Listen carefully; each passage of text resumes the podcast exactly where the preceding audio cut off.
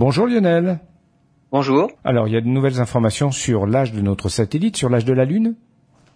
Oui, en fait, la Lune se serait formée à la suite d'un impact entre la jeune Terre et un astre de la taille de Mars qu'on surnomme Theia.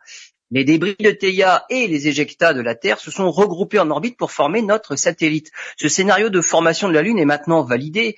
Ce qui fait encore débat, c'est la date à laquelle a eu lieu l'impact. Des chercheurs allemands du Centre pour l'aéronautique et l'astronautique ont eu l'idée d'utiliser un modèle numérique pour étudier la solidification de l'océan de magma qui devait recouvrir la Lune et qui s'est lentement solidifié. Dans ce modèle, ils ont tenu compte de la composition des minéraux, le magnésium, le fer, qui a varié au cours du refroidissement et de la solidification du magma.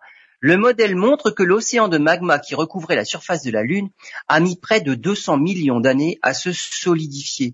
D'après les résultats de la simulation, la Terre a été percutée par Theia il y a 4 milliards 425 millions d'années à 25 millions d'années près.